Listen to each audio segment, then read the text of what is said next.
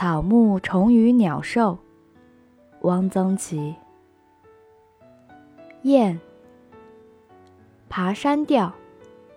大雁南飞，头朝西。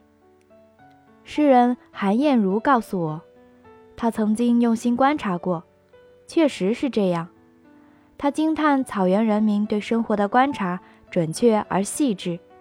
他说：“生活，生活。”为什么大雁南飞要头朝着西呢？草原上的人说，这是依恋故土。爬山调是用这样的意思做比喻和起兴的。大雁南飞，头朝西。河北民歌：八月十五雁门开，孤雁头上带霜来。孤雁头上带霜来，这写的多美呀！琥珀。我在祖母的首饰盒子里找到一个琥珀扇坠，一滴琥珀里面有一只小黄蜂。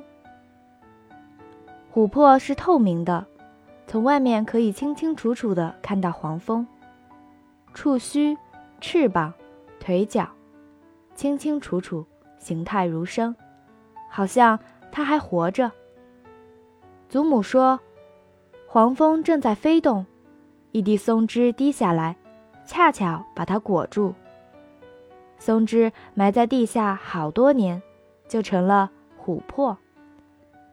祖母告诉我，这样的琥珀并非罕见，值不了多少钱。后来我在一个宾馆的小卖部，看到好些人造琥珀的首饰，各种形状的都有，都。琢制的很规整，里面也都压着一个昆虫。有一个项链上的淡黄色的琥珀片里，竟压着一只蜻蜓。这些昆虫都很完整，不缺腿脚，不缺翅膀，但都是僵直的，缺少生气。显然，这些昆虫是被弄死了以后，精心的、端端正正的压在里面的。我不喜欢这种里面压着昆虫的人造琥珀。我的祖母的那个琥珀扇坠之所以美，是因为它是偶然形成的。美，多少要包含一点偶然。瓢虫，瓢虫有好几种，外形上的区别在鞘翅上有多少黑点。这种黑点，昆虫学家谓之星。有七星瓢虫、十四星瓢虫、二十星瓢虫。有的瓢虫是益虫，它吃蚜虫，是蚜虫的天敌；有的瓢虫是害虫，吃马铃薯的嫩芽。瓢虫的样子是差不多的。中国画里很早就有画瓢虫的了，通红的一个圆点，在绿叶上很显眼，使画面增加了生趣。齐白石爱画瓢虫，他用藤黄涂成一个葫芦，上面栖息了一只瓢虫，对比非常鲜明。王雪涛、许麟庐都画过瓢虫，谁也没有数过画里的瓢虫身上有几个黑点，指出这只瓢虫是害虫还是益虫。科学和艺术有时是两回事。瓢虫像一粒用朱漆制成的小玩意儿。北京的孩子，包括大人，叫瓢虫为“花大姐”。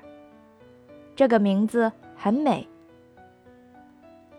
螃蟹，螃蟹的样子很怪。梦比西谈载，关中人不食螃蟹。有人收得一只干蟹，人家病虐，就借去挂在门上。中国过去相信。生疟疾是由于疟鬼作祟。门上挂了一只螃蟹，疟鬼不知道这是什么玩意儿，就不敢进门了。沈括说：“不但人不食，鬼亦不食也。”不但人不食，鬼亦不食也，这说的很幽默。在拉萨八角街一家卖藏药的铺子里，看到一只小螃蟹，蟹身只有。拇指大，金红色的，已经干透了，放在一只盘子里。大概西藏人也相信这只奇形怪状的虫子有某种魔力，是能治病的。螃蟹为什么要横着走呢？螃蟹的样子很凶恶，很奇怪，也很滑稽。凶恶和滑稽往往近似。豆芽。朱小山去点豆子，地埂上都点了，还剩一把。他懒得带回去，就搬起一块石头，把剩下的豆子都塞到石头下面。过了些日子，朱小山发现石头离开了地面，豆子发芽了，豆芽把石头顶起来了。朱小山非常惊奇。朱小山为这件事惊奇了好多年，他跟好些人讲起过这件事。有人问朱小山：“你老说这件事是什么意思？是要说明一种什么哲学吗？”朱小山说：“不，我只是想说说我的惊奇。”过了好些年，朱小山成了一个知名的学者，他回他的家乡去看看。他想找到那块石头，他没有找到。落叶，脉脉春阴柳未青，洞云欲湿上元灯。行过玉渊潭畔路，去年残叶太分明。汽车开过湖边，带起一群落叶。落叶追着汽车，一直追得很远。终于没有力气了，又纷纷的停下了。你神气什么？还嘚嘚的叫。甭管它，咱们讲故事。秋天，早晨的露水。啄木鸟。啄木鸟追逐着雌鸟，红胸脯发出无声的喊叫。它们一翅飞出树林，落在湖边的柳梢。